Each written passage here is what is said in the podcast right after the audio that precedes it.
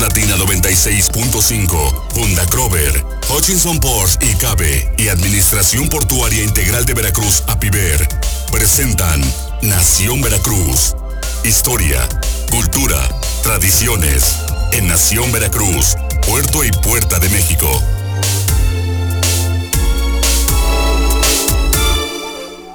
Ya es hora de Nación Veracruz. Miguel Salvador Rodríguez Azueta ya en este martes 5 de mayo. Así es. La única batalla que ha ganado el ejército no, no, no, no, no, no, me vas a me va usted a disculpar, Jorge, pero está la, ah, bueno, la, de Camarón, Tampico, la de Camarón, ¿no? La de Camarón, hay, hay varias. Claro, fueron tres. No, no, no, no. habría que buscarle. Bueno, se ganaron tres batallitas y se perdieron todas las guerras. No, no, no, no no me diga usted eso. Por ejemplo, también... Es que este, me da risa cómo podemos estar festejando algo que dices, ajá, bueno, sí, ganaste una batalla y perdiste la guerra. No, porque pues imagínese, era el ejército más poderoso en ese momento. Uno bueno, le ganaste una batalla, le ganaste una batalla la guerra. bueno, Entonces, ¿para qué festejas algo que de todos modos después perdiste? Es importante festejar el esfuerzo, la heroicidad, don Jorge. Ahí sí me va usted a disculpar, pero creo que es muy importante que el tema que hemos estado tocando, o sea, de qué mes, de qué sirve que, uno ofrezca la vida por nuestra patria si va a haber este tipo de situaciones. No, pues para qué si se perdió la sí, pero en ese momento, en e, bajo ese contexto. Yo no lo digo sobre en, ese, contexto te lo acepto. Por la ah, otra parte de ah, hacer una grandilocuencia de una derrota se me hace una, una visión de, de país de mediocre pero bueno, vamos a al ratito le vamos al tema porque ya tenemos a Carmelina, Carmelina con nosotros que tenemos nuestros martes de Carmelina, monumentos históricos. Me queda Carmelina, ¿cómo estás? Buenos días. Hola, muy bien, aquí desde la casa. Ahora sigue compartiendo con ustedes y con todos los radioescuchas. De veras que me, me ponen muy contenta todos los martes. no, igualmente, igualmente, Carmelina. ¿De qué nos vas a platicar hoy? Pues fíjate que eh, escogí el tema, ver qué les parece, del Día de la Cruz y de la construcción de los albañiles, por qué es y cómo es una festividad, un festejo que viene pues desde tiempos muy, muy, muy, muy remotos que no se pueden imaginar cuál es el origen y, demás. Ahora sí me hice una investigación bastante profunda. Está bueno, está muy bueno el tema. Acaba de pasar el Día de la Cruz, el 3 de, mayo. También es una festividad española, ¿no? Lo de, española y viene, bueno, desde Roma y más allá. Pues adelante, Carmelina. Pues bueno, el, el Día de la Cruz, el 3 de mayo, todos los conocemos porque y se dice que es el día de la construcción, el día de los albañiles, incluso hay algunos que se han querido colgar de este día, como ahora estuve viendo en, las redes sociales que ponen que es el día de los arqueólogos. Y nada que ver, sí, sí, yo vi varios este, anuncios que decía día de los arqueólogos y dije, bueno, ¿y eso pero por qué? Eh, de hecho, de ahí salió mi, interés de, investigar por qué lo de la construcción y, los albañiles. Bueno, eh, esa costumbre viene desde el año 300 en que el emperador Constantino era emperador de Roma, este, que incluso Roma en esa época se llegó a llamar Constantinopla. en alguna, como era, ya se estaban convirtiendo. Carmelina, espérame, te voy a interrumpir tantito. Eh, puedes eh, quitarle, lo, si lo tienes en altavoz, lo, eh, haznos el favor de ponerlo normal, porfa, porque si no se vicia un poco la, la comunicación. Sí, ya mejor. Ok. Entonces, este, este emperador, eh, que ya se estaban convirtiendo al cristianismo, tuvo un sueño una noche en la que sueña precisamente con, la cruz, con la cruz de, este, de Jesucristo, en donde fue crucificado.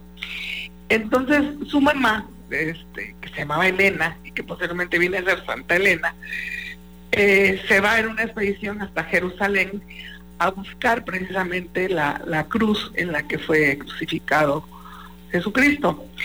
Y bueno, va al lugar, busca, tas, y encuentra tres cruces, hace todas las exploraciones, en fin, para lo cual obviamente se lleva trabajadores, albañiles, y desentierran tres cruces. Y para saber cuál de las tres, en el sitio en donde fue, fue la crucifixión, en Jerusalén. Entonces, para como probar cuál era la, verdadera, la, de Jesús, traen a, una persona que acababa de morir, lo ponen sobre las tres cruces y sobre la tercera cruz al ponerla resucita. Entonces desde ese momento veneran la cruz, eh, la, guardan como reliquia, la, esta, esta señora, la mamá de Constantino Elena, em, pasa a ser Santa Elena, y, la, y ese día precisamente era el 3 de mayo, y desde ese momento se le dice que es el día de la cruz. Eh, una de las connotaciones que se da es que se agradece tanto a estos trabajadores de la construcción que son los que, que se y hacen todo el trabajo pesado de, de, la cruz, que entonces se venera como el día de los albañiles, de los alarices, y de ahí es una costumbre, pues una, no costumbre, una festividad cristiana totalmente, porque es el día que desentierran y encuentran la cruz en donde se crucificó nuestro Señor Jesucristo. De ahí, este, pues como una costumbre este, cristiana, católica, y España, que es uno de los pueblos en, donde más este, pues el cristianismo completamente fue su, su, religión oficial, incluso en el tiempo que tuvo la dominación de, los moros, este, con estos tipos de religiones eh, del Medio Oriente, finalmente son expulsados y la religión cristiana es, es la que impera tanto en los reyes, bueno, no olvidemos los reyes católicos y demás, que bueno, así es como viene todo el cristianismo, la evangelización a través de la conquista.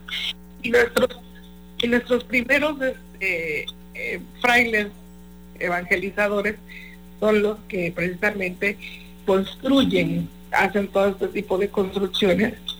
Bueno, bueno, ¿me escuchan? Sí, adelante. estamos al tiro. Ah, Ah, perdón, es que de repente empezó a oír. Es que nos tienes impresionados, oye.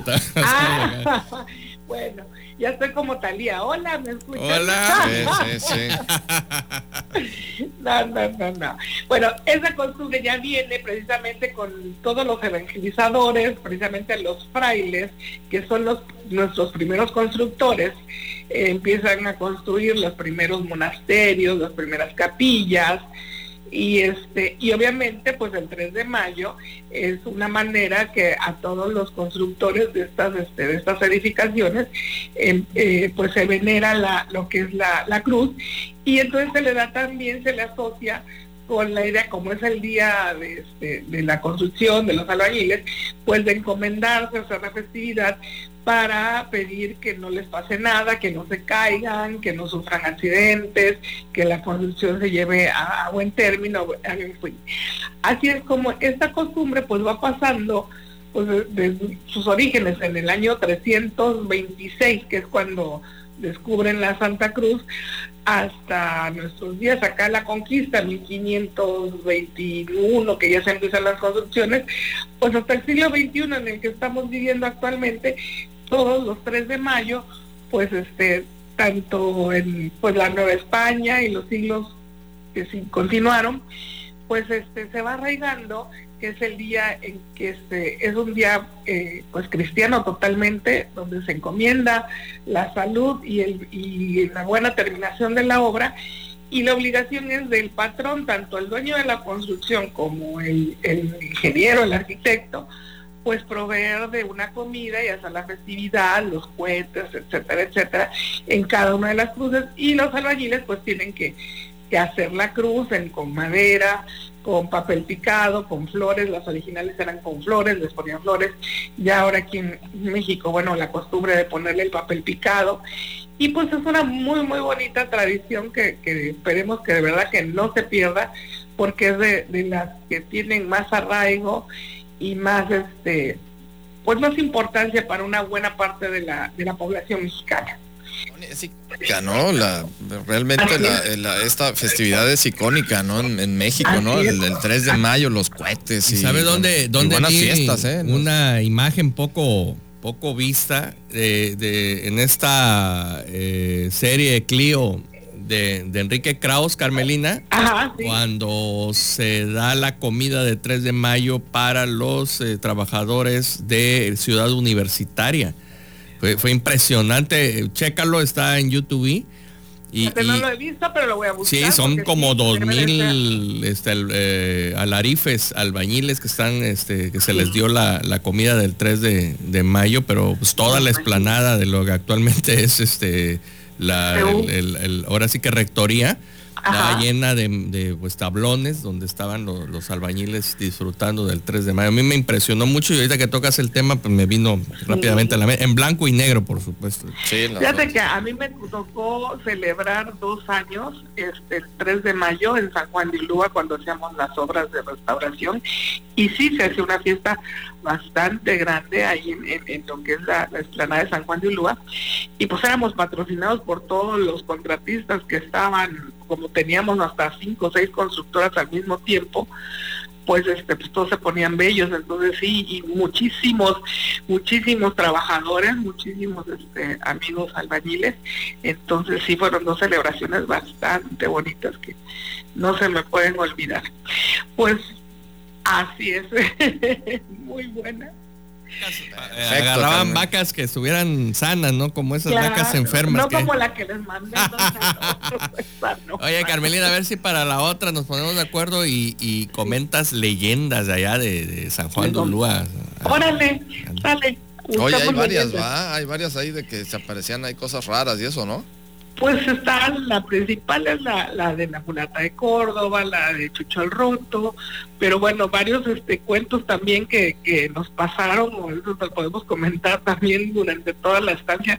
Yo estuve en San Juan de Ilúa cerca de cinco años, así, se puede decir casi que viviendo ahí, y como siete, siete o más, este, yendo casi todos los días sí me tocó para que nos cuentas a ver si te, tocó alguna experiencia ahí media rara, paranormal. La verdad, varias, no una, varias. bueno, pues ahí nos vas a contar entonces, Carmelina, ahí te lo encargamos de tarea. Varias, varias, vamos por las leyendas de San Juan de entonces. Pero bueno, no hay que dejar pasar esta fecha y sobre todo que no se pierda.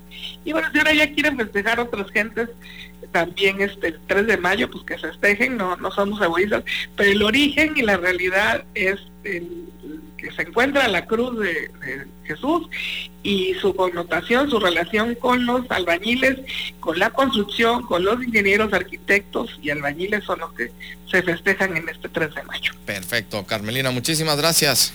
No, gracias a ustedes. Nos vemos en ocho días, si Dios quiere. En ocho días vamos a estar listos con Carmelina Pliego Medina, nuestra experta en monumentos históricos, en estos martes de Carmelina. Nos vamos al corte, regresamos con más. Este programa es presentado por Hutchison Ports y Cabe y Administración Portuaria Integral de Veracruz, APIVER. Estamos de regreso en Nación Veracruz. Nos pueden seguir en nuestras redes sociales. Estamos en nuestra transmisión en vivo, Nación Veracruz, Facebook Live. Nos pueden seguir. Estamos en Twitter, arroba Nación Veracruz. Y también en nuestra página de internet www.nacionveracruz500.com. Miguel, ¿qué? ¿El 5 de mayo? Pues el 5 de mayo, pues... Eh, Mira, échale, échale todo el contexto completo. Vamos a hacer la, bueno, dentro de la suspensión de pagos por parte del gobierno de Juárez, derivado de la guerra de los tres años o guerra de reforma, pues dio como consecuencia que las tres naciones con las que nos encontrábamos más endeudados, que era España, Francia e Inglaterra, sobre todo Inglaterra, eh, vinieran a cobrarnos. Debo, no niego, pago, no tengo pero pues vinieron las tropas a, cobrar. Sin embargo, bueno, la mayoría de tropas que venían, hay que eso sí aclararlo, las tropas españolas pues no estaban ni aclimatadas, ni eran lo suficientemente eh, lo que se necesitaría para una invasión, ¿no? Junto con las inglesas que en este caso pues estaban en la misma situación. Sin embargo, ya los franceses sí traían, el emperador Napoleón III ya traía una idea, ya se habían eh, traído tropas de, la zona del Caribe que ya estaban aclimatadas a, estas, eh, pues, estos lugares, sobre todo el trópico. Y eh, cuando se dan este, pues, los tratados eh, de la soledad eh, por parte del ministro Manuel Doblado, pues España e Inglaterra aceptan las, condiciones porque pues no había, ¿no? ¿no? había cómo cobrar, entonces pues, pues, es mal negocio pues, ponerte a hacer una guerra porque tampoco vas a cobrar gran cosa si el país está hecho un desastre y bueno, el reconocimiento por parte de los Estados Unidos. Entonces estas este, potencias pues se dieron cuenta de que no, no iba a ser fácil de esa manera. Sin embargo, Francia aprovechando pues el conflicto que se vivía y vamos a la parte de los contextos históricos que son muy importantes, el conflicto que se vivía en Estados Unidos con la guerra de secesión entre el norte y el sur, pues aprovechó esta situación pues para eh, tratar de conquistar. Y va a ser en 1862 que las tropas eh, francesas avanzan eh, tomando diversos poblados, de alguna manera, pues vamos a decirlo, no, no de manera pues de caballerosidad, vamos a decirlo porque ya habían los mismos tratados dicho que en caso de que no se llegara a un acuerdo se tenían que regresar a las líneas de, inicio, que sería Veracruz, y las tropas francesas pues ya se encontraban en Orizaba. Entonces de ahí siguen su avance hacia Puebla y va a ser lo que queda de las tropas, eh, tropas eh, muy importantes del ejército de Oriente al mando de Ignacio Zaragoza, que van a eh, hacerles frente en las afueras de la ciudad de Puebla, en lo que actualmente, pues, ya es ahora sí que el centro de la ciudad de Puebla, lo que son los fuertes de, Loreto y Guadalupe, y desde donde se va a hacer esta resistencia junto con tropas, insisto, tropas de línea, tropas veteranas de la guerra de reforma, pero también tropas indígenas, eh, con los acapuazlas y con otros grupos que, apoyan al, al, ejército de Juárez. Y eso va a dar como consecuencia que este, el general francés va a decir que va a mandar ya una carta al emperador francés, lo que es cantar victoria sin antes eh, dicen sin como eh, eh, dice la frase dice sin tener los, los pelos del cochino en la mano no y el general francés va a mandarle este mensaje diciéndole que ya se considere que es dueño de todo México por el alto nivel de raza, de moral y de principios que lleva el ejército francés, cosa que no va a ser así porque este, va a ser detenido este, este intento de toma de la ciudad de Puebla y eh, rechazado nuevamente el ejército francés hasta sus líneas de Norizaba. Entonces esto es importante que si bien, como usted menciona, eh, no, no se gana, no más que esta batalla, al año siguiente llegan refuerzos, eh, hay un sitio en la ciudad de Puebla y se pierde la ciudad de Puebla y con eso también la ciudad de México y son otros años de, esta intervención, francesa, intervención francesa e imposición del imperio de Maximiliano. Sin embargo, debemos reconocer que eh, la guerra como tal no acabó, o sea, siguió en base a una guerra de guerrillas que, debió de haber existido también durante la guerra México-Americana. Y eso yo lo insisto y tengo mi tesis que algún día la vamos a sacar a la luz que eso también debió de ser en 1846 al 48 y sin embargo sí lo vemos en esta, en esta guerra de intervención y en este imperio efímero de Maximiliano en la cual no hay ningún tratado. Juárez se mantiene ecuánime, impasible, viajando de un lado a otro sin hacer ningún trato, a pesar, y eso hay que decirlo, a pesar de que el mismo emperador lo invita a que forme parte de su gobierno. Eso es, eso es muy importante. Sin embargo, no hay este tratado, la guerra con Estados Unidos termina, gana el norte industrializado y sigue la ayuda en armas y en recursos hacia los republicanos que van a dar como consecuencia la presión para que eh, Maximiliano, este, digo, Napoleón III abandone a Maximiliano y luego Maximiliano se quede más solo que ¿Qué, le puedo decir? No, más solo que... solo que... Pero eh, hay una cosa con el tema de Maximiliano, independientemente de, las pretensiones tanto monárquicas y sobre todo de geopolítica, que en ese entonces era la geopolítica también de Francia, como Napoleón III, eh, ya Maximiliano per se como emperador de México no fue un villano, era un tipo que incluso tenía unas ideas. muy eso, es un tema que, Para empezar, mantuvo las leyes de reforma la división buscó, buscó el acercamiento, buscó el diálogo, buscó la conciliación, buscó el generalmente generar eh, pues todo un ánimo de, concilio total para poder hacer, desarrollar y desarrollar los grupos indígenas era, sumamente eh, proclive al apoyar al indigenismo, a los grupos indígenas. Creo que fue uno de los primeros indígenas, era, apoyó mucho a los grupos indígenas, cosa que, tipo muy humano. Que en la desamortización de bienes junto con los terrenos, Juárez al regresar los vuelve a imponer eh, y, se cometen una serie de injusticias con grupos indígenas eh, con sus terrenos, con sus lotes y que después viene a dar esto de la de la de los baldíos y que, utiliza también Porfirio Díaz para crear estas grandes haciendas. Entonces es, es muy importante estos temas porque ni todos los que son villanos realmente lo fueron, ni todos los que son héroes realmente lo fueron. Creo que hay que ver a los personajes de carne y hueso, porque aquí, don Jorge, amigos del auditorio, espero eh, que, no, bueno, vamos, podemos disentir, eh, que lleguemos a una coincidencia. O sea, si no aprendemos precisamente de estos personajes de la historia, los nuevos personajes o los personajes que actualmente desarrollan actividades y, el, y la sociedad no no alza la voz y no dice, oigan, hasta aquí, entonces eh, seguiríamos cometiendo o seguiremos cometiendo los mismos errores.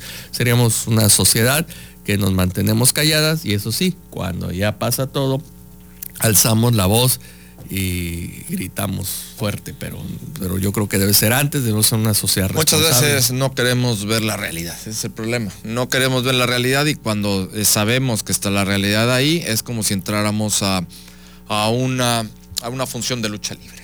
¿no? Entramos a una función de lucha libre donde sabemos que es, todo es mentira, que todo es un show, pero queremos creernos las que es verdad y queremos que siempre gane el Participar del espectáculo. ¿no? Así es. Entonces no queremos eh, conflictuarnos ante la realidad y poder analizar, empezar a pensar y sobre todo entrarle a los temas, hacer el análisis completo, que muchas cosas no están bien, algunas otras sí, pero muchas y en la gran medida no están bien y hay que alzar la voz como sociedad para eh, que lo que veamos que no nos parece y sobre todo que veamos que donde tenemos que ir es, el, es por el bien común, es donde hay que alzar la voz. Así es. para eso estamos. Eh, se nos fue el día de hoy, mañana en punto de las 9 de la mañana con ustedes. Pásela muy bien.